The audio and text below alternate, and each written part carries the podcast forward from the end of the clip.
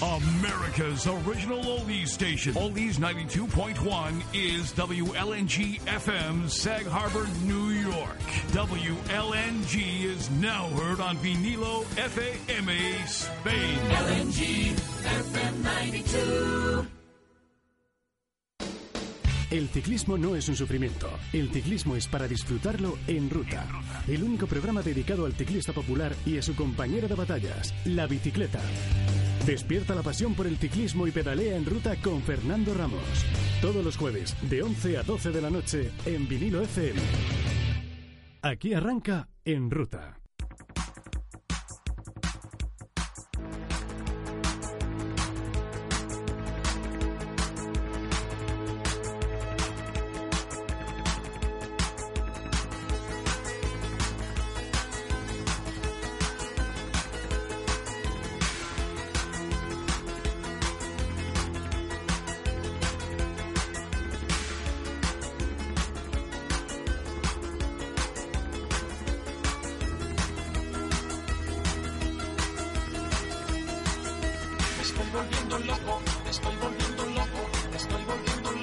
Que sí, que ya estamos aquí los de En Ruta, su programa de ciclismo en vinilo FM con una hora por delante para desglosar los asuntos más importantes del deporte del pedal que nos deja esta semana y que son bastantes. Saludos de Sergio Redondo en los mandos técnicos, de Félix Sanz y de nuestro gran amigo Marce Montero en la producción y de Fernando Ramos quien les va a acompañar hasta las 12 en punto de la noche. Que ayer se presentó el recorrido del Tour de Francia de 2014 y ha generado muchísimos, muchísimos comentarios en la red y nosotros no queremos ser menos y también nos vamos a unir. Es cierto que ya se ha trillado muchísimo. Félix, buenas noches. Buenas noches, Fernando. Marce Montero, ¿qué tal? Buenas noches, Fernando. Es cierto que, que ya se ha hablado de todo en estas eh, casi 48 horas desde que se presentó, imagínate, pero nosotros también queremos aportar nuestro granito de arena. Lo queremos ver desde el punto de vista de las altimetrías, porque Marce, que ya saben ustedes que es el máximo responsable de la página 39 por 28 altimetrías,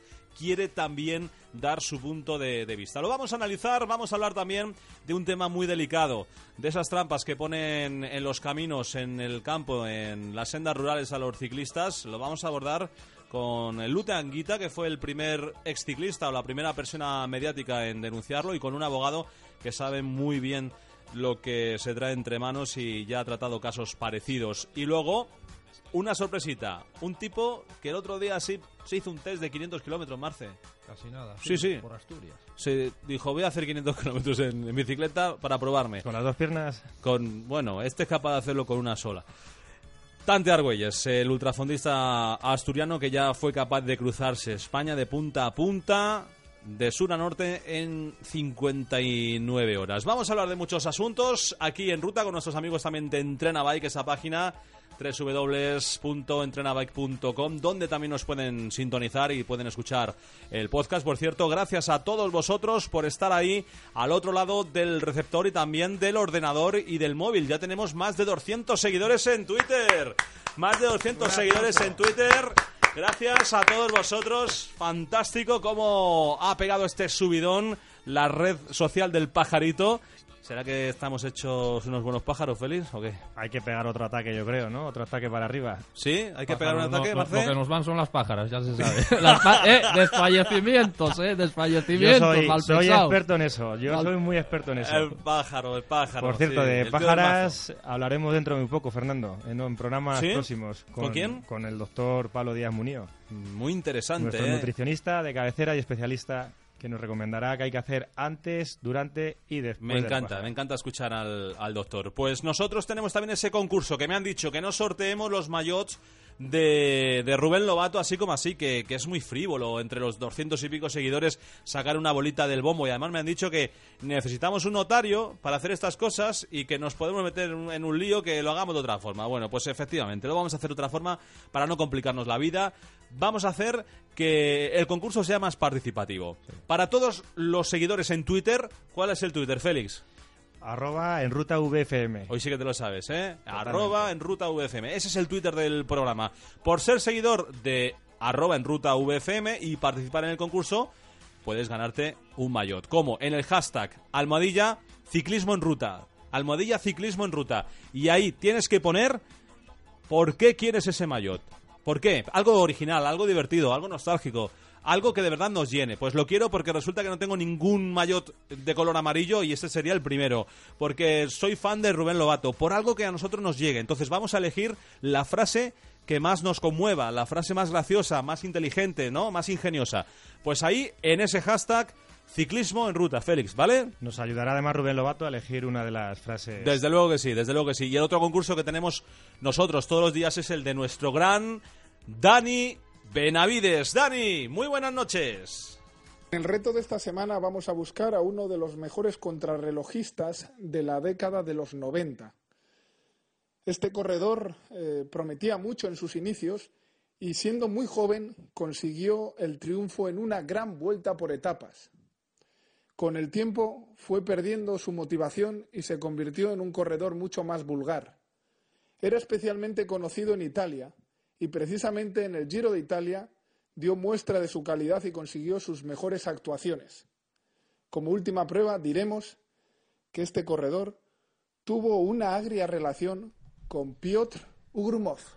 Creo que ha quedado muy claro y además es muy fácil, ¿eh? El reto de hoy es muy fácil. Al final del programa lo vamos a resolver. Mientras tanto, esperamos vuestras contestaciones a Almohadilla Reto Benavides. Hashtag Reto Benavides en el Twitter de Enruta VFM. Participación, sobre todo, mucho valor de contenido, pero también mucha participación en este programa de, de ciclismo.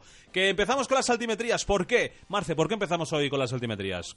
Porque se ha presentado el Tour de Francia y vamos a ver las altimetrías de las más reseñables del- de, la edición del 2014. Se presentó ayer el Tour de Francia, una crono en la penúltima etapa de 54 kilómetros, seis llegadas en alto comienza el 5 de, de julio, con tres días en Gran Bretaña y final el 27 de julio. Lo más reseñable, como ves, eh, que solo vuelve a haber una contrarreloj individual, 54 kilómetros. Ya dijo Proudhon que el, En homenaje a, a Miguel Indurain, además. Es especial, ¿no, Félix, esta contrarreloj? Joder, ahí arrasó Miguel Indurain, además. Por eso lo hacen, yo creo, lo hacen por él. En el año 94 pudo ser. Sí, en el año 94 que sacó dos a Romiger, dos minutos a Romiger, cuatro y pico al tercero, que creo que fue Armand de las Cuevas, creo que fue. Pedro Conesa, buenas noches. Hola Fernando, hola Marce, ¿qué tal? Buenas. Aquí nuestro gran amigo de entrenabike.com, ya saben, su página de ciclismo favorita junto a Altimetrías eh, 39x28 y Ciclismo en, en Asturias, que son nuestros eh, tres buques insignias en, en Internet. Eh, y Pedro, que hoy va a participar en este análisis del Tour de Francia. ¿Y tú cuántos años tenías en el 94, Pedro? ¿Habías nacido Uf, siquiera? yo, sí, sí, pero muy pequeño, ¿eh? Yo, el- el- la, la época de Miguel Indurain, la verdad que me pilló, me pilló en la- casi en la cuna. Madre mía, madre mía. Si es que, claro, estábamos hablando del 94. Yo me acuerdo perfectamente todo lo que hice ese verano del 94. Absolutamente todo lo que hice en ese verano. Y resulta que tú casi ni, ni habías nacido. Bueno, ¿qué te parece? ¿Qué te parece el recorrido del Tour, Pedro? Pues la verdad que bastante bien, a mí me, me gusta que haya metido más protagonismo los pocos y tal. Eh, sí que es verdad que la última contrarreloj estaba aquí analizándola y no estoy del todo con no estoy del todo conmigo respecto a la, a la distancia que han puesto para ser la penúltima etapa. ¿No estás de acuerdo con esa, con esa distancia? ¿Por qué?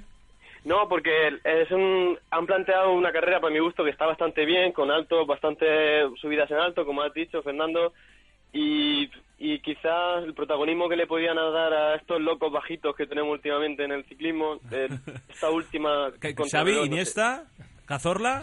Sí, sí, nuestro particular, nuestro particular Xavi Iniesta, Sí, ¿no? hombre, eh, Nairo Los Quintana, jugones, Nairo Quintana Silva. podría ser el Santi Cazorla de- del ciclismo, ¿no? Villa, otro asturiano. sigue, sigue, Pedro, que te hemos cortado Sí, aquí sí, de mala sí. manera. No, de, no, todas- de todas no. formas, Pedro, yo recuerdo finales, últimos días de final en, en París contra reloj. ¿Te acuerdas? En el Fiñón, 89, en el 89. Fiñón, la carita de Fiñón cuando entró el, Ahí sí que el podían haber, americano. sí que podían haber hecho un homenaje así, acabar en París en Sí. contrarreloj. por Oye, lo más triste es que nos acordamos también perfectamente de aquel día.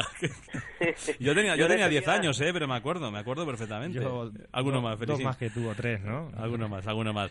Y, y las altimetrías, Marce Montero, Bueno, en que cuanto- era lo que nosotros queríamos analizar aquí de verdad. En cuanto a la montaña, tenemos que este año asaltan los Vosgos, los Alpes y los Pirineos. Para mucha gente dice que, que en los Pirineos que va a haber poca leña, en los Alpes igual, que las etapas no tiene mucha mucha leña, pero bueno, vamos a verlo ahora un poco. Los primeros que has dicho que eran antes de los Pirineos. Los Vosgos. Vosgos. Entran ahí, sí. Eh, Descríbenos para la los que zona de, somos menos En conocidos. la zona de Estrasburgo, al, A Feli le sacas de la Cabrera y, Sí. y de, y de Somosierra En y cuanto ya... pasamos ya a Riaza para el otro lado, ya estamos poco. perdidos. Pero bueno, si empezamos a hablar del balón de Alsacia, del gran balón, yo creo que son puertos ahí conocidos. Bueno, pues es, es, es en esa zona en donde van a estar el segundo fin de semana, que sería las etapas octava, novena.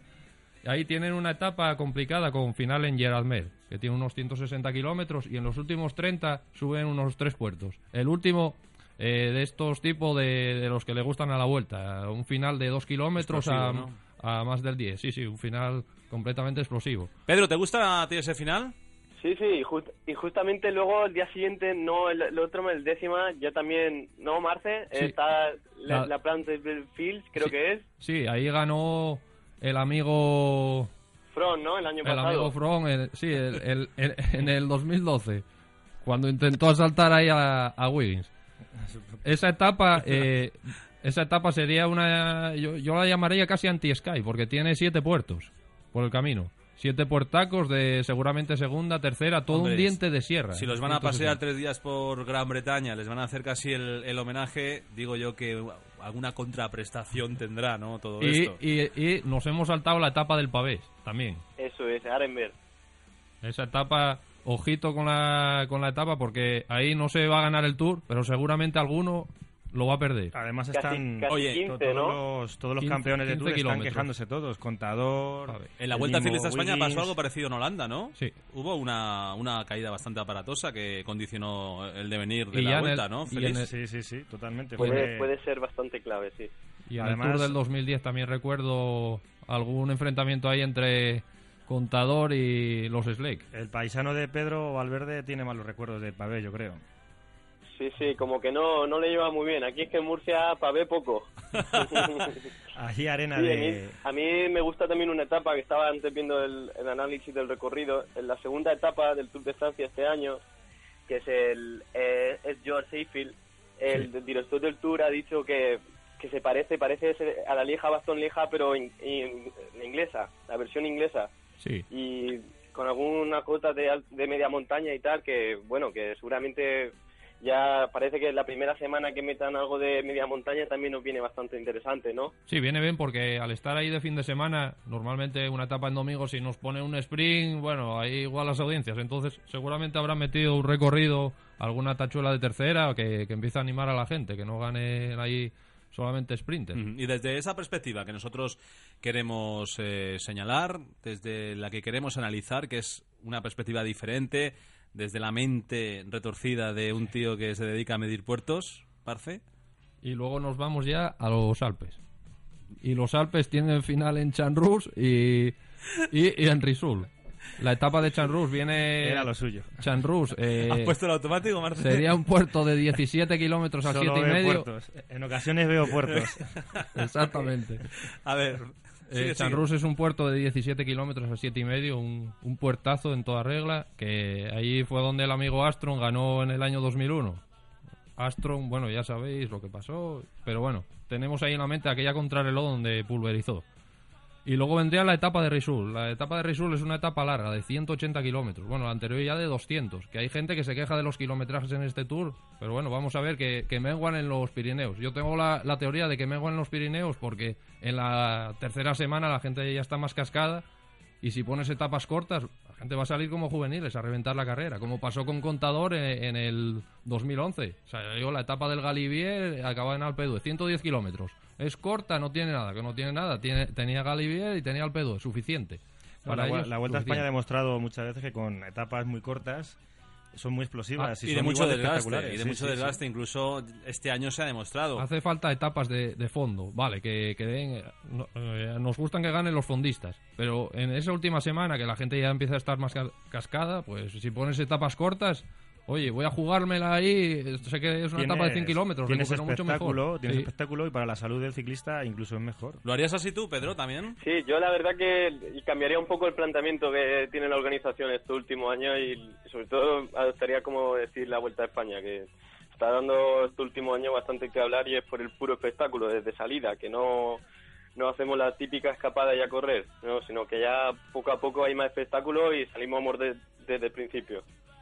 Bueno, A mí vamos me, me gustaría decir también que ojito con la etapa que ha dicho Marce de Risul, que Quintana se la sabe perfecto, que ha ganado dos veces en el Tour del Porvenir, creo que fue en 2010. en el 2010, sí, sí, exactamente. La, la incógnita el año que viene va a ser Nairo Quintana, a ver cómo responde, porque puede ir para arriba y como vaya para arriba va a ser El imparable. mismo Nairo Quintana, pero con más experiencia. Con mucha más experiencia, más piernas. Y en además, Europa, en y Europa, más por edad kilómetros. progresión y por edad también y, el, progresión. y el mejor equipo del, del mundo. Hoy por hoy el Movistar Hombre. es el mejor equipo del mundo. Lo dice sido- en la puntuación, ¿no? La de dicho, puntuación ha y, dicho y- la y última, se vio ¿verdad? en el último Tour de Francia también que, que se comieron al Sky al Sky lo dejaron con uno o dos corredores en Bueno, varias etapas Lo del Sky en este último Tour de Francia es para que se lo miren bastante, ¿eh? pero bueno para que Sí, se lo hagan sí, ver. claro. Pues sigue, Marce. continuamos la etapa de Risul se sube Lautarev se sube Izoar pero Izoar por el lado de Grenoble Eh, para, la gen- para que la gente se haga una idea, sería un tipo la cubilla. La gente que entra a ver. ¿Cómo se 39 lo lleva a su 21. terreno, Félix? eh? ¿Cómo, cómo Sí, exactamente. publicidad? Siempre tiene 18, manera. 18, 19 kilómetros a 6%. Un, un puerto muy, muy continuo. Y luego tenemos el final Risul, que serían 14 kilómetros, 13, 14 kilómetros al 7, cerca del 7. Claro, no es ese tipo de finales que vemos en la vuelta con rampas explosivas, pero son etapas de desgaste. Y ahí. Y ahí, a ver quién sube. Bueno, vamos a analizar ya los Pirineos. Ahí tenemos tres etapas bastante, bastante duras.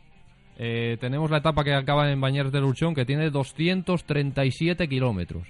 Ojo con la etapa, 237 kilómetros. Sube en el Porté d'Aspet eh, por la vertiente más suave, no la de, la de los dos kilómetros finales al 10. Se sube el Col de Ares y luego se sube el tremendo y luego se sube el tremendo Port de Vales.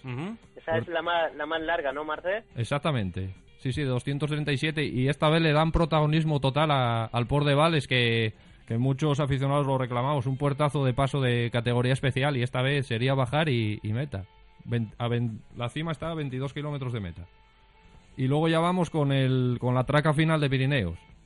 Una etapa de 125 kilómetros, que muchos verían como una jornada de juveniles, Sí. pero 125 kilómetros que 125. Bueno, decir que pasan a España, que se entra a la provincia de Lleida, y luego entrarían en Francia por el Portillón, se sube luego el de Sur de primera, el Balurón y finalmente el final en Pladadet, en San Larí, donde ganó el amigo Astron también en el 2001 ¿Qué de amigos y ganó macho? muchos amigos. ¿Qué amigos tienes? La incógnita es el, el Sky el año que viene, cómo estará, porque lleva dos años arrasando. Primero Wiggins, ahora From. Sí, recordad que tiene este año han fichado a Miquel Nieve, que les va a venir muy bien en montaña, en este terreno. Mm, y además ya está curtido, ¿eh? En este tipo de, Sí, sí. de pruebas. O sea, que no es el Miquel Nieve de, de hace unos años, que era un bebé, ¿eh? Sí. Ahora ya es un tipo bastante bastante hecho. Y mm, para cerrar, y, finalmente, y finalmente la última sería en Autacán. Puerto durísimo, una etapa de 145 kilómetros por el Turmalé y Autacán. ¿Qué más, ¿Qué más podemos decir de eso? Turmalé y Autacán, yo creo que no habría más Sí. que hablar. Es Turmalé por el lado durísimo, por el lado de la Monji y final en Autacán. En Autacán, bueno, ya sabes, allí ha ganado Javier Ochoa, precisamente en el año 2000. Sí, en el año 2000. Ganó Viernes Riz y, y ganó también eh, Luc Leblanc en el 94, donde Indurain hizo la mayor demostración en montaña que se le recuerda. Sí, señor, sí, señor, en el año 94. Volvemos otra vez a, a ese año, ¿eh? Otra el año clara alusión 94, a- sí, era- era el año de la crono de... El penúltimo tour que ganó Miguel Indurain. Eh, eh, Marce, que me has prometido, no a mí, a todos los seguidores de Twitter, nos has prometido que ibas a desvelar un puertaco de esos de verdad de retorcerse encima de la bicicleta. Bueno, pues esta vez vamos a cambiar un poco de zona. Estuvimos hablando de puertos de Asturias, de Granada, y ahora nos vamos a ir a- al norte de Burgos. No muy lejos de Asturias, ¿eh? Bueno, más cerca de Cantabria. Bueno, ahí ¿no? en la, la cordillera Cantabria. Pero en que- Burgos hay unos puertos tremendos. Hay unos puertos Sí, tenemos mucho la- desnivel. las lagunas de Neila, pero bueno, este, este quedaría más pegando con, con Cantabria. Al lado del puerto de Lunada, del Portillo de la Sía, de Estacas de Trueba. Ahí tenemos el Picón Blanco. Y que es una, es una salvajada, ¿no? Por lo que has visto tú. Es una subida de 8 kilómetros y medio al 9%. Un puertazo en toda regla. Eh, el asfalto está bien, al contrario del que hablábamos aquel de Sierra de Lújar, que os dije que estaba completamente destrozado. Son ¿no? de, de los que le gustan a Marce, ¿eh? No hay ni un descanso. Sí, además, eh, eh, ya veis que, que no tiene... Fíjate, estamos viendo aquí la gráfica. El primer kilómetro al 6. Sí, el, el primero. Luego ya va empeorando. Ahora lo, lo subimos a Twitter, ¿no? ¿Lo, estamos subiendo? Sí, sí, sí. Sí, lo estamos subiendo Vamos a subir la foto, el perfil. Ajá. Sería en puerto de... que Continúa. empieza en el Espinosa de los Monteros. Cuando fui, eh, casi me dieron recuerdo también los familiares, por empezar eh, precisamente, Espinosa de los Monteros, el apellido, ya Ah, sabes. claro, Marce Montero. Y, y el puerto en la parte final, eh, bueno, decir que habría una, había allí una base militar, ahora está completamente abandonada. Y, habría espacio suficiente para hacer un final de etapa. Otro recuerdo para el amigo Guillén, para hacer allí un bonito final después del puerto de Lunada, el espectacular puert- portillo de Lunada, que un puertazo impresionante de tour. Lo ponemos en Google, buscamos fotos del portillo de Lunada y Marce, para ya- asombrarse. Ya, te dijo, ya le dijo Lobato que, que estos porcentajes era para darte un beso, ¿eh? Pero... Y sobre todo cuando tienen que hacerlo en competición. Y, y Pedro, una cosa ya para terminar. ¿Entrevistarías Sí, a. Marce en, en Entrena Bike? Como un- Claro que sí, sí. como un De tipo hecho, peculiar? ayer, ayer hablándolo con un amigo de la radio, digo, Marce me- se tendría que tener un programa en el Discovery. Bueno, pues, pues esa entrevista para Sí, pronto, eh, ¿eh? nosotros encantados, nosotros encantados. La verdad que es admirable y vamos, eh, solamente con todos los puertos que se ha subido ya tendría que ser una, una enciclopedia eh, en cuanto a altimetría. Pero, pero quedan, ¿eh? Yo creo, cuando llego arriba de un puerto siempre digo, ¿cuántos me quedan por subir? Los pocos que llevo, Le los vamos a tantísimos llamar que eh, quedan por subir. el etapamán, porque es que te crea Eso etapas es. de la nada. Y te crea puertos también de la nada. Sí, sí, sí, Marce. cuatro subidas hace un No, puerto. es impresionante. ¿eh? Pedro, que lo tenemos que dejar aquí. Gracias por atender la, llamada de, de En Ruta de Vinilo FM. Y luego vamos a hablar con tu compañero, ¿eh? Con Alberto. Gómez, que nos va a hablar de bicicleta del futuro, ¿puede ser? Sí, eso es. Tiene un artículo ahí preparado también en la web, muy interesante, que ahora hablará y está muy interesante y, y ya os plantearé hasta un debate. Con motor, con Perfecto, pues tenemos debate aquí, ¿eh? tenemos tela para, para cortar y mucho material, como el siguiente. Quédense aquí.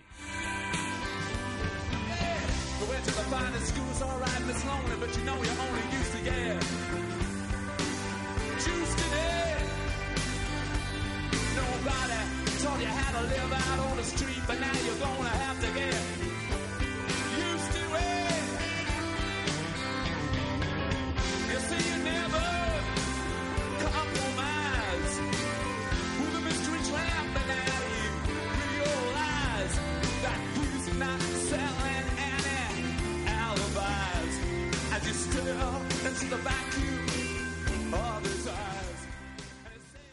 Sonido vinilo. Sonido auténtico.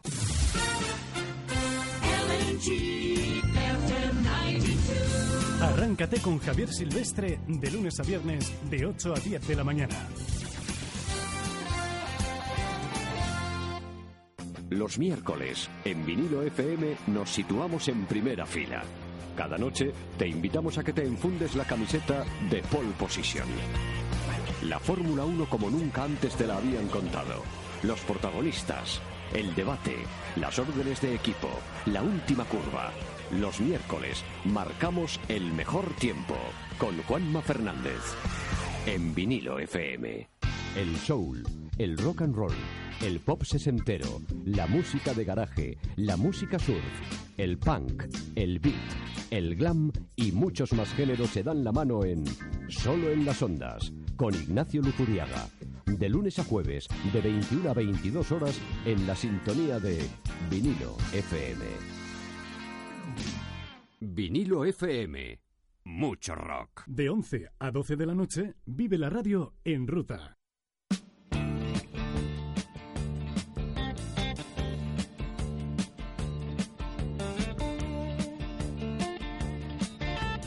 Seguimos adelante en ruta, su programa de ciclismo en vinilo FM. Esta semana han proliferado por las redes sociales diversas fotodenuncias en las cuales se alertaba de algunos peligros que nos podemos encontrar por las sendas y caminos si practicamos ciclismo por el campo. En concreto nos llamó la atención una foto donde se veía perfectamente cómo algún desaprensivo había tensado un cable con espinos que atravesaba una senda de pino a pino pensado para hacer daño de verdad al ciclista que circulara por ahí. Una verdadera trampa mortal.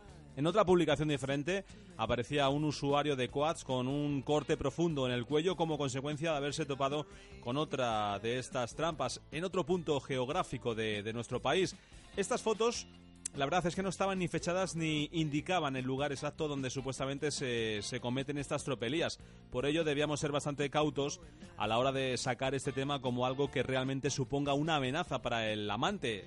Simplemente, de momento han sido fotos que han salido eh, en las redes sociales, pero que no, no nos especifican su origen, ni, ni la fecha, ni, ni nada. Por eso había que tener eh, pues eh, Félix, había que ser cautos, lleva ¿no? años con las motoristas que van por el monte también ha ocurrido a veces que se han aparecido cables de estos para ellos, para cortarles. Vamos. Yo había leído que era en la Sierra de Guadarrama, pero no Claro, sé es que yo lo he visto en varios sitios. Pues había que tener esa cautela a la hora de sacar este tema como algo que realmente suponga una amenaza para el amante de la, de la bicicleta. Pero era mucha casualidad que estas publicaciones virales aparecieran así como así, de golpe. De modo que hemos querido investigar sobre la autenticidad de esas denuncias y si bien no hemos podido eh, pues eh, comprobar efectivamente si, si esto ha sido este fin de semana o, o- dónde están localizadas, sí que no nos ha costado encontrar casos escalofriantes de boicot al ciclista de montaña por nuestros caminos en los últimos años.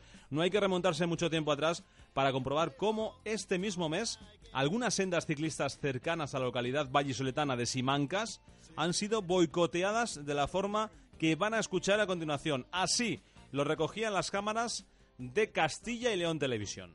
de una sana afición a un deporte de alto riesgo. Pedalear por la zona vallisoletana de Simancas se ha convertido en algo especialmente peligroso, sobre todo en época de caza. Nos hacen zanjas, nos colocan tablas con puntas, clavos enterrados en el suelo, cortan caminos o senderos con, con ramas, cortan árboles para cortar el paso. En su camino por los senderos, zanjas como esta empiezan a ser habituales. Hoy está prácticamente tapada, pero hace unos meses estaba así, totalmente abierta y con el peligro que para los ciclistas supone en pleno cambio de rasante. Y hay más. Una barra de acero, uno de los extremos la afilan y luego con una tuerca grande, una arandela, la sueldan y esto lo entierran en el suelo. No es que se lo pinches, puedes pinchar, que es un faenón. El problema es que pinches, te caigas encima de un clavo y son clavos a veces largos. Eliminar las marcas que señalan los senderos correctos también es habitual entre quienes boicotean. Bueno, los ese es el reportaje de Castilla y León Televisión. Lo vamos a colgar en, en Twitter para que lo podamos ver. Aquí en concreto no se dice nada de cables atravesados a la altura del cuello del ciclista, pero hace unos años nos encontrábamos en el diario 20 Minutos con esta escalofriante noticia. Los Mossos de Escuadra detuvieron a un vecino de Vilaur, en Girona, que ha prestado declaración ante el juez acusado de colocar trampas como maderas con clavos o cables metálicos atados entre dos árboles en caminos rurales del Alt Empordà frecuentados por bicicletas. Sabemos todos los recorridos que hacéis, os estáis cargando la naturaleza, cabrones. Ese es el contenido del mensaje que, de- que dejó este individuo. Un motorista que circulaba por los bosques encontró una de las trampas, un cable de hierro atado entre dos árboles a un metro y medio de, de altura. Por otro lado, en el blog ciclista rozasilveiras.blogspot.com denuncian que en la provincia de Lugo están detectando trampas mortales también en diferentes senderos. También hemos visto casos de Murcia y de Badajoz, donde en 2008 un ciclista resultó herido por un cable atravesado en un camino de la dehesilla de Calamón. Las fotos que han aparecido esta semana en, en Facebook, en Twitter, denunciando estas fechorías, probablemente sean de hace mucho tiempo o de otro país, pero ha servido para que nos planteemos si realmente eso se da en España y resulta que hemos encontrado desgraciadamente varios casos y por eso lo vamos a tratar aquí. Vamos a tratarlo con un ex ciclista que es una de las personas más mediáticas en las redes sociales, que más amigos tiene en Facebook y en Twitter y más activo tanto en, en una red como en la otra. Eh, Eleuterio Anguita, Luta Anguita, buenas noches. Hola, buenas tardes. ¿Qué tal? Buenas noches, eh, Eleuterio. La verdad es que fuiste el primero en poner la voz de alarma cuando te encontraste con, con esta foto.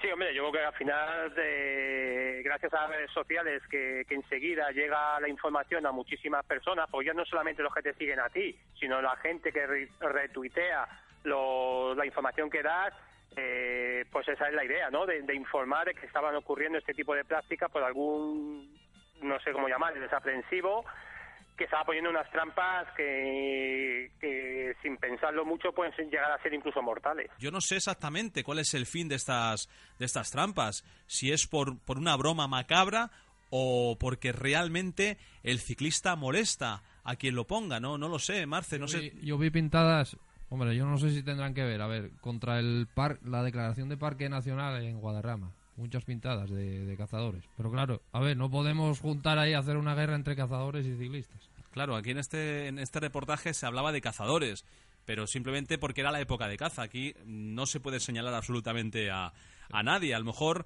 es un, es un perturbado que no tiene nada que ver con eso, o ni siquiera dueño de las tierras, ni, de, ni del monte, ni de nada, y que, y, que lo hace porque es así. De, toda- de todas formas, ya sabes que por mi profesión estoy un poco ligado a esto. Los, los cazadores, cuando hacen cacerías, tienen obligación de poner, de informar el perímetro que están utilizando.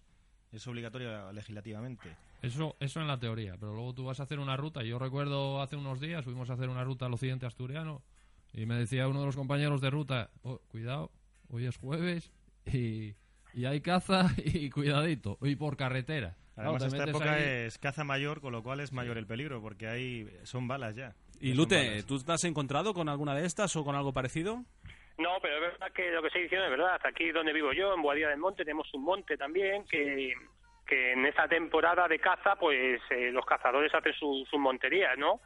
Y, y sin lugar a dudas, yo siempre los aviso de que a los que montan en bicicleta que, que en esta época pues tengan cuidado, no se metan por el monte, sobre todo en el monte muy muy muy interior, que es ahí en cualquier ruidillo que haces en un día de cacería, sí que te pega un tiro. Además, eh, hoy hoy o ayer también he visto en las redes sociales que no sé dónde un cazador mató a un, a un ciclista, por, le confundió por un, Eso fue en Francia. animal. En Francia, sí, en hace- Francia, no, hace efectivamente. años. Mm. Entonces, bueno, pues oye, eh, a ver, yo, yo me puedo poner en la piel de, de todo el mundo, puedo entender que la gente no quiera que pasemos por una finca privada, porque el dueño es dueño y puede hacer lo que quiera, pero vamos, de ahí a poner una trampa que puedas eh, matar a, un, a una persona que va tranquilamente haciendo deporte, creo que si hay alguien que no quiere que se pase por una finca privada, hay otros medios de avisar para que eso no, no se utilice, pero sin lugar a duda nunca va a poner una trampa que, que puede llegar a, a costar la muerte a, un- a una persona, ¿no? Y, y bueno, antes decíamos eh, el abogado que si en caso de que depende del resultado final, así actúa la- en consecuencia la justicia, ¿no? Pues me parece lamentable que hasta que no haya, hasta que no haya una muerte no se tenga que actuar contra determinadas personas por hacer determinados actos. O sea, yo vas andando de yo me corto un brazo, me mato, sí que actúa la, la justicia, ¿no? Con más o menos fuerza. Pero si simplemente eso provoca que rompa la bicicleta, que pinche, que me caiga, que no me haga nada, la justicia tiene otra forma de actuar. Creo que eso habría Ese- que... Es de sentido común, Lo que Lute, se ¿eh? llama en tentativa, yo creo que es. Se llama así Sí. tentativa. De todas sí, sí, formas, no, no. estas personas yo las considero enfermas porque son están deseando hacer daño a alguien. Es No, como- también pueden alegar que sea para los animales, qué sé yo, como igual que pasa con los pasos canadienses. Pueden decir, oye, eh, es que pusimos esto aquí por... O sea, ya vemos que va a ser para hacer daño a Sí, pero lo puedes señalizar. A lo mejor puedes poner ese cable, que ya me parece una idea muy, muy retorcida, pero si colgando una señal, ¿no? Una No, señal el- que, que- el- que el- cuelgue del cable. no, El cable no tiene ningún sentido para nada en el campo, nada. Mira, son- normalmente... no.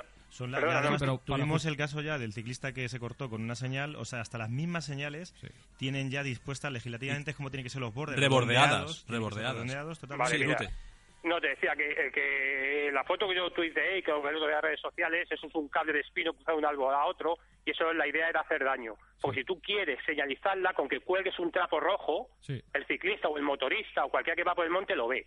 Si tú simplemente pones un cable cruzado de espino, eso es una mala idea. Igual que esa mala idea, como se ha visto en otras ocasiones y hemos escuchado antes, en distintas zonas de España, eh, tablas con clavos hacia arriba, eh, enterradas y con clavos por fuera.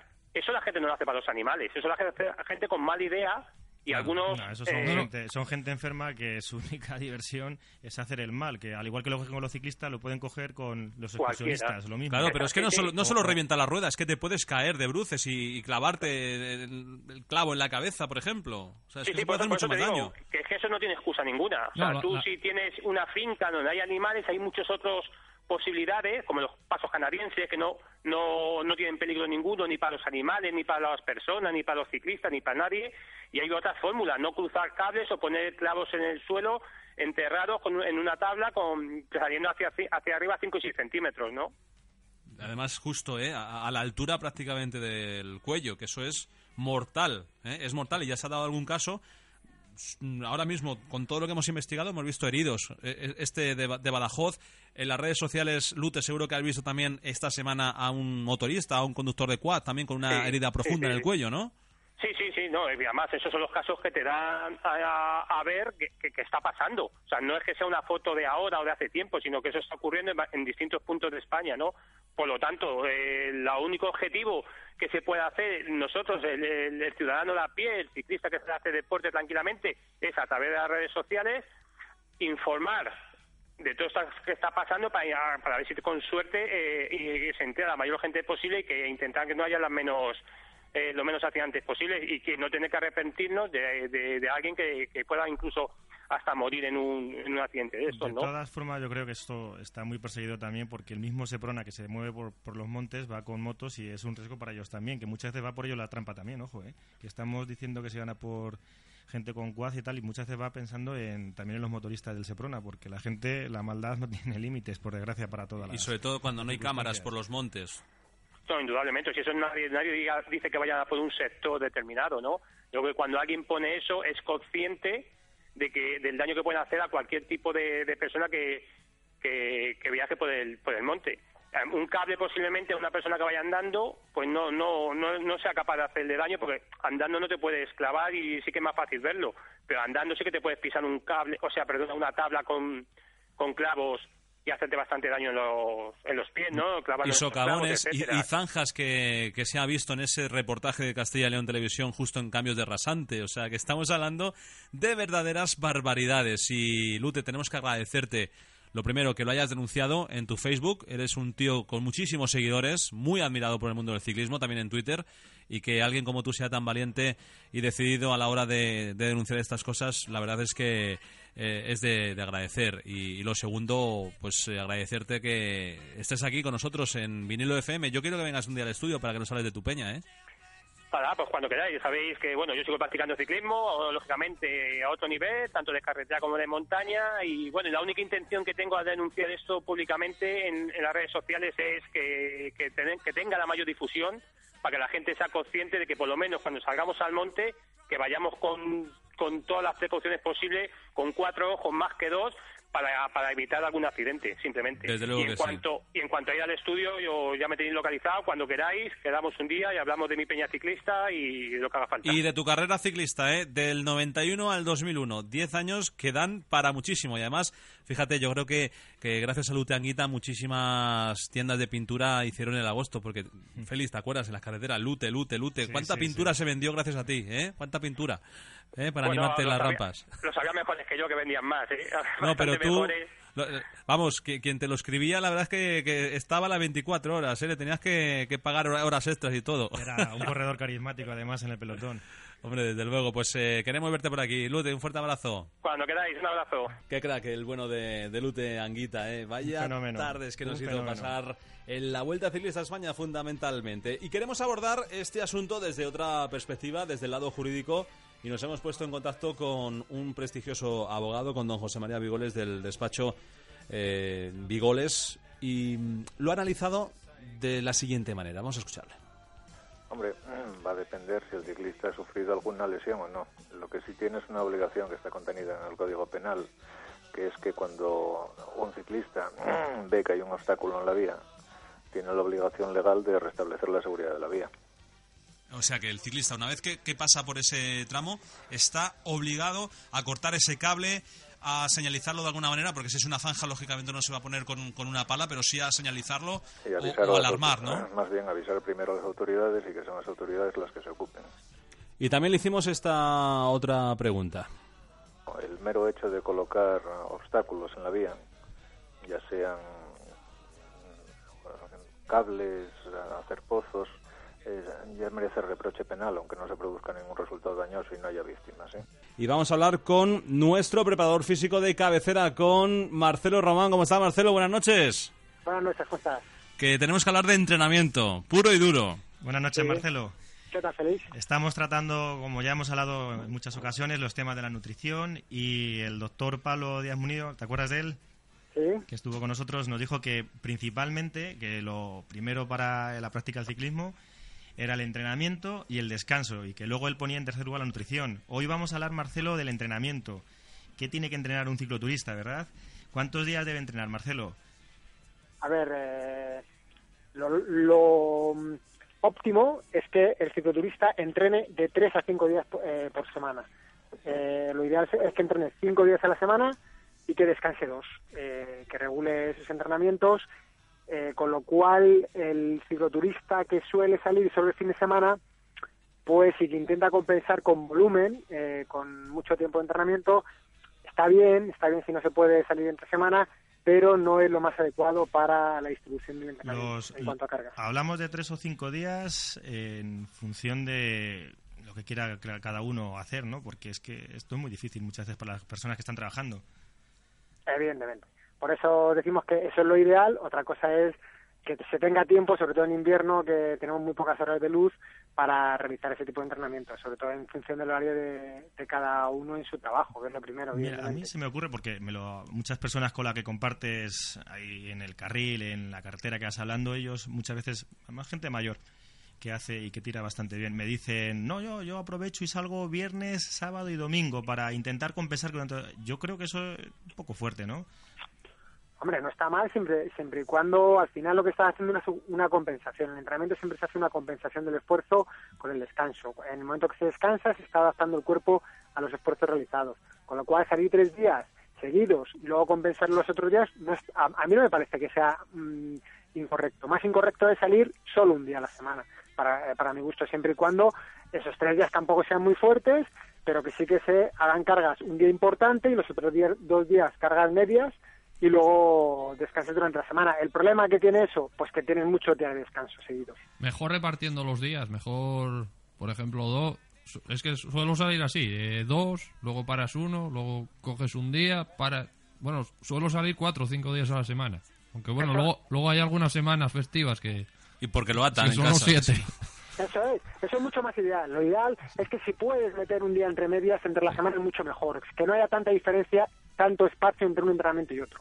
¿Para qué? Para que el cuerpo siga activo y para que eh, eh, el cuerpo eh, siga teniendo tono muscular en la musculatura y te da tiempo a descansar. Es mucho mejor que, que mm, eh, como si dijéramos, eh, intensificar tanto y, y agrupar los, los esfuerzos.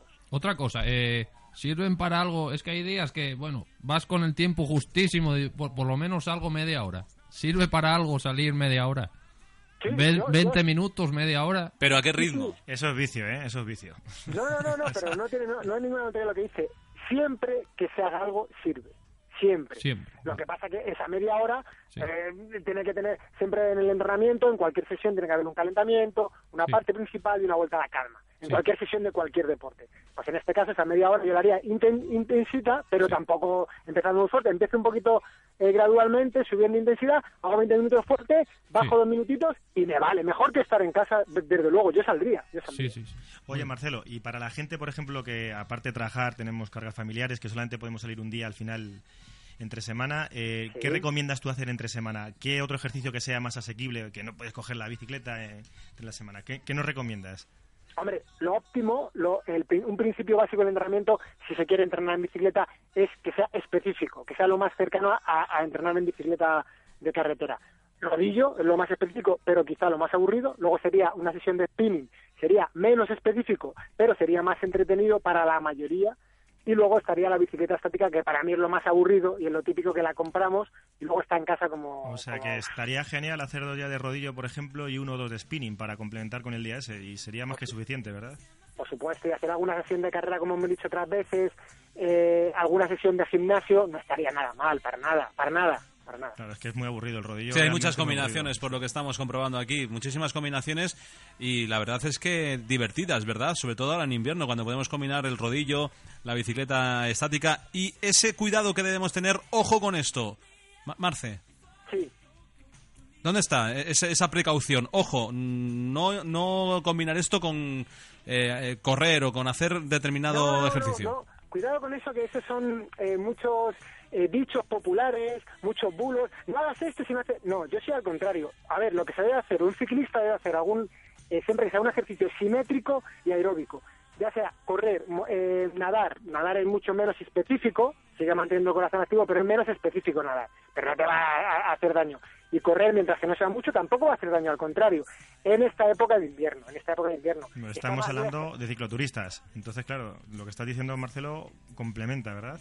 Eso es. O sea, no, no te digo que vayas a correr cuatro días a la semana, para nada. Digo un día de carrera, en Mm. invierno. Un día de carrera, las piernas no hacen el mismo ejercicio específico, pero puede valer un día de carrera, haces otro día spinning, vas otro día al gimnasio y sales el, el domingo en bicicleta. Si puedes hacerlo, necesitas menos tiempo para lo que he dicho que para salir en bicicleta. Da gusto escuchar las recomendaciones, ¿eh, Marcelo? Bueno, da gusto escuchar Con- las recomendaciones. Con Marcelo hemos hecho un primer acercamiento a lo que es el entrenamiento, que lo hemos visto de visión general. Marcelo, podemos seguir contando contigo para otros días para entrar lo que serían las series, Claro. combinación de largas distancias. Una aproximación hoy, ¿verdad, Marcelo? Por supuesto, hacer más, eso, es, eh, esto hemos hablado de un tema genérico, podemos hacer el próximo día, cuando queráis, una ya un entrenamiento más específico para lo que es el ciclista en sí. Esto lo que estamos hablando es, en esta época de, vamos a entrar de invierno, que no viene mal nunca hacer alguna otra cosa y sobre todo para desconectar. Voy a comparar a Marcelo con el cosío de la tauromaquia, ¿eh? porque es que sabe de todo el tío, macho. Sí. Además es que no le pillamos, ¿eh? fíjate que le hacemos preguntas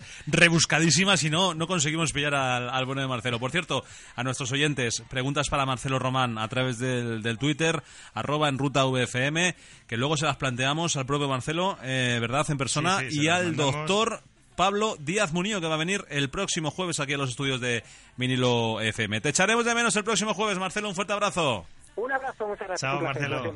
Gracias a nuestro preparador físico de cabecera. Una pausita y continuamos en ruta.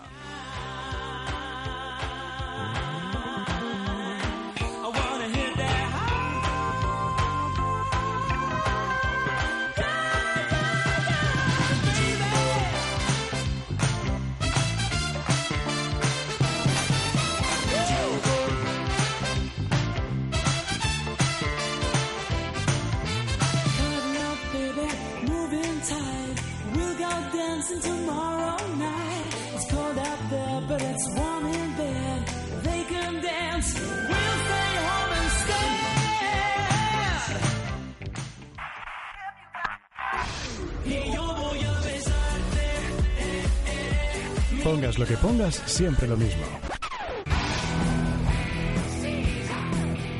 Esto es Sonido Vinilo. Sonido auténtico. De 8 a 10 de la mañana, arráncate. ¡Hey, rockeros! Las noches de entre semana tienen una cita en Vinilo FM. Área rock, el programa donde escucharás el mejor heavy y rock y estarás al tanto de la actualidad con la agenda de conciertos, entrevistas, novedades y la información más completa de la música de nuestro rollo. Disfruta del ritmo de Área rock, de lunes a jueves de 10 a 11 y media de la noche. Presentado y dirigido por Víctor García. Vinilo FM. Mucho rock. En ruta con Fernando Ramos.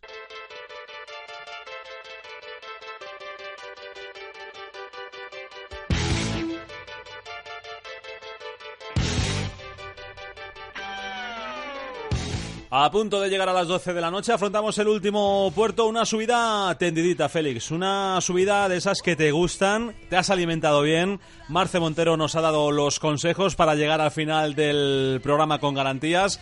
Y también Marcelo Román. Así que vamos a disfrutar de lo lindo y nos vamos a dejar llevar por la inercia y vamos a disfrutar de la bicicleta con nuestros amigos de Entrena Bike, ya saben, www.entrenabike.com. Pueden escuchar el programa, el podcast de En Ruta también ahí en la sección específica que tienen preparada para nosotros, también en la página 39 por 28 altimetrías y en ciclismoenasturias.com. Y hoy vamos a hablar de una bicicleta, vamos a decir así, psicodélica, la bicicleta del futuro, con nuestro amigo Alberto Gómez de Entrena Bike. Alberto, buenas noches. Hola, buenas noches, Fernando. De un artículo que, que habéis publicado en Entrena Bike y que nos ha llamado muchísimo la atención. ¿De qué se trata? De la bicicleta del futuro ya, pero es que, fíjate, las bicicletas que vemos ya por la calle a mí ya me parece que vuelan. Imagínate la de dentro de 10 años. Sí, pues esta bicicleta la verdad que es así, tiene un estilo así futurista y por ahora es un prototipo de bicicleta que la ha diseñado David Jotar, que es un diseñador que hace bastantes cosas y sobre todo ha hecho esta bicicleta así bastante modernilla. Ajá. Que bueno, la bicicleta, como todos sabéis, que a veces que la bicicleta de paseo, cuando hay veces que nos vamos por allí, por algún lado y necesitamos eh, espacio extra para guardar nuestra mochila o guardar las llaves o demás, Ajá. por lo que ha hecho Jotar es asignarle a la bicicleta un espacio extra y pregunta, ¿dónde está ese espacio extra? Está en la rueda delantera. ¿Qué dices? En la rueda delantera, sí. Como oyes, está en la rueda delantera y lo que ha hecho es un compartimiento adicional en la rueda delantera haciéndolo en plan eh, como si fuera una rueda lenticular. Una bici hueca. domótica. Como si fuese Sí, sí. un tapacubos o algo.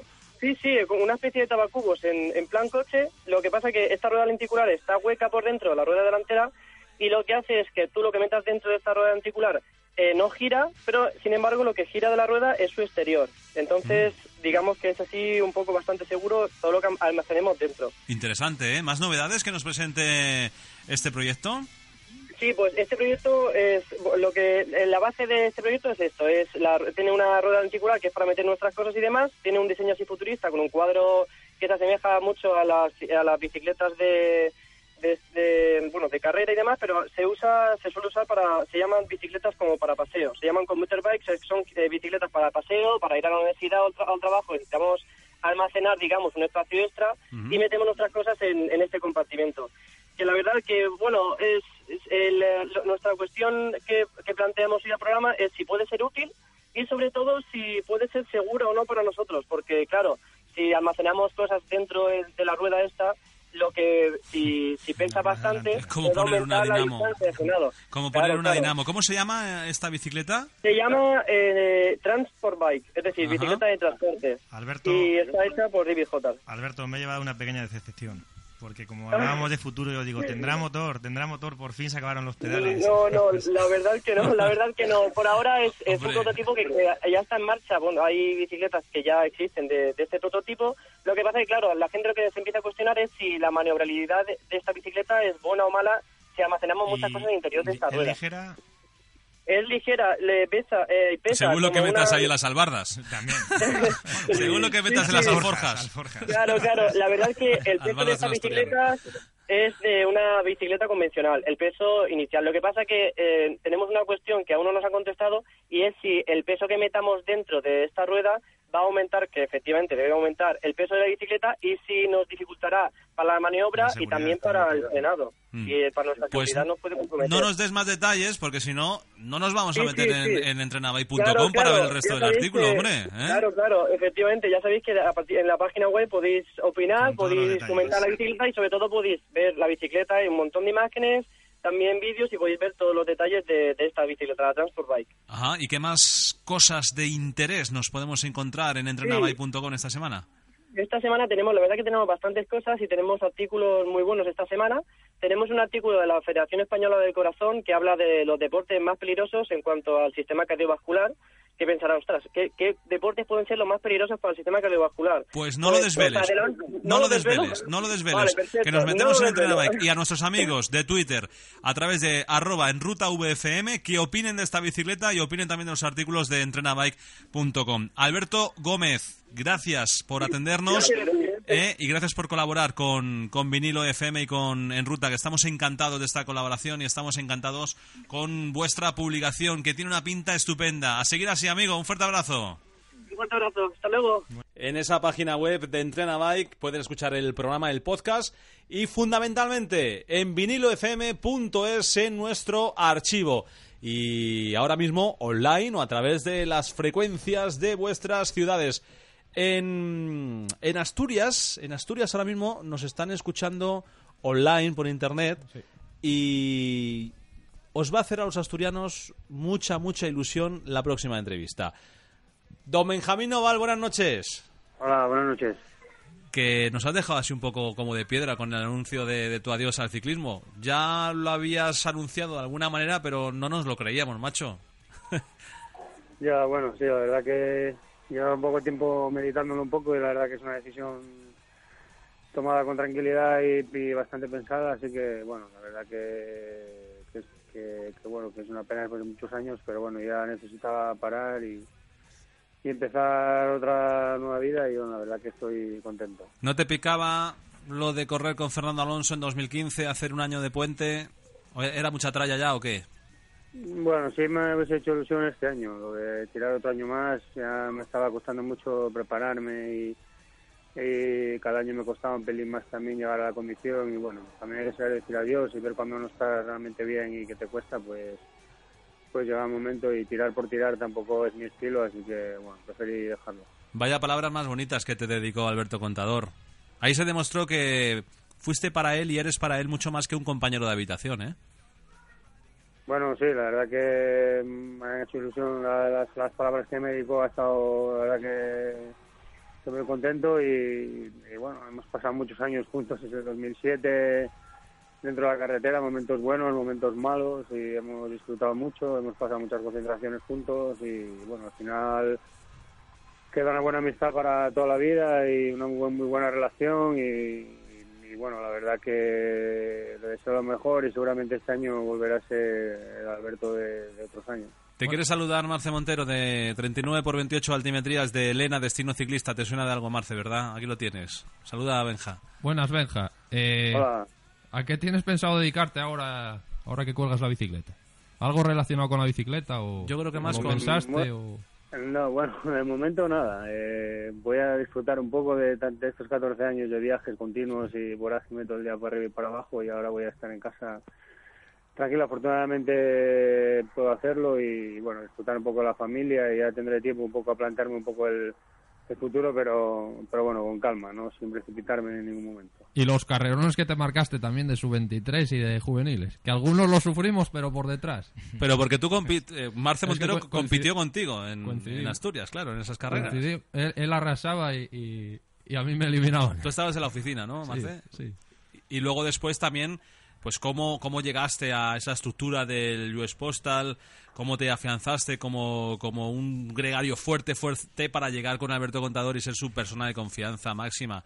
Y, y en esas palabras ahí la verdad es que se ha notado que fuiste un apoyo fundamental, ¿no? Eh, hay mucha gente que te ha pedido consejo, muchos ciclistas, chavales jóvenes que te ven por ahí por la carretera, Benja. Bueno, la verdad que no mucho. La verdad la juventud poca hay ahora en el ciclismo. La verdad que este, aquí en Asturias la que está la situación bastante complicada, pero pero no, la verdad que mucho consejo no, no te piden. Los jóvenes ya vienen muy preparados, vienen con una mentalidad bastante ganadora que es, que es, que es digno de mirar y muy fuerte y la verdad que vienen ya con muchas ganas. Bueno, y un mensaje para todos los oyentes, para todos los admiradores de Benjamín Oval y del, del ciclismo que te están escuchando ahora mismo a través de la sintonía de vinilo FM. Ahí tienes los micrófonos de esta casa, Benjamín. Bueno, mensaje más que nada, pues más que un mensaje, pues dar las gracias a, a todo el mundo que me ha apoyado durante estos 14 años, tanto los que lo han hecho como los que no han hecho, que he intentado hacer mi trabajo siempre de la mejor manera posible, no ha sido un trabajo que haya dado mucho lucimiento personal, pero sí que me quedo con la satisfacción de, de haber ayudado a grandes corredores a, por lo menos a ponerme de, de arena y ayudarles a que consiguiesen triunfos impor- importantes, me quedo con eso y, y con momentos irrepetibles como poder haber estado en los Campos Elíseos con un líder durante cuatro veces y vueltas a España y demás y eso compensa un poco todos los, los sacrificios que he hecho durante estos 14 años y la verdad que pues eso, muchas gracias a todos y, y que nos veremos por ahí. Ha sido un placer disfrutar de tu, de tu ciclismo, Benjamín, y a partir de ahora pues vamos a, a disfrutar contigo de otra manera. Algún día nos tienes que llevar de caza por ahí, ¿eh? Sí, bueno, a ver, cuando, cuando eso cuando queráis, ahí no hay ningún problema, ya lo organizamos y, y nos vamos. Un fuerte abrazo, Benjamín Oval. 14 temporadas al pie del cañón, siempre, siempre al lado de un líder fuerte y ha decidido colgar la bicicleta. Un abrazo, compañero. Venga, un abrazo a todos. El reto de Benavides, venga, que lo resolvemos, ahí lo tenemos.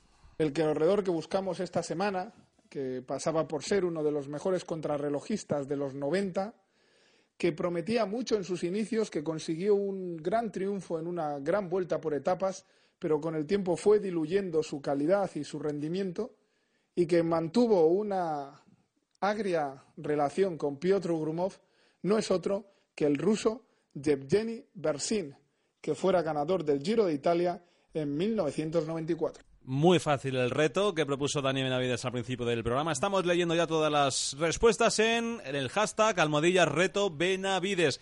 Eugeni Bersin, ¿verdad? Chicos, facilito, se apagó enseguida ese giro del 1994 y luego jamás volvió a aparecer. Nos tenemos que ir. Félix, gracias por estar aquí con, con nosotros. Gracias por- a ti y buenas noches. por tu trabajo, fantástico trabajo de Félix en la producción, de Sergio Redondo los mandos técnicos y de Marce Montero con sus altimetrías. Saludos y muy buenas noches. addicted to the sacred place. This ain't a dream, I can't Molars and fangs that are clicking up bones. morning among the tombstones. And at night when the moon is bright, someone cries something ain't right. I don't wanna be buried in a pet cemetery. I don't want to live my life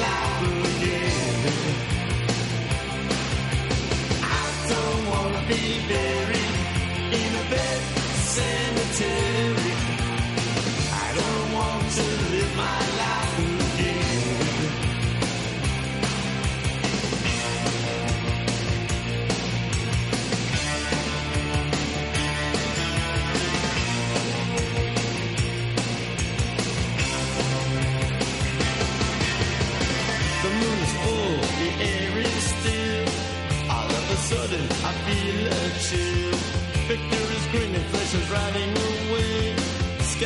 dance, I curse these days. And at night when the wolves cry out, listen close then you can hear me shout. I don't wanna be buried in a bed cemetery. I don't want to live my life again.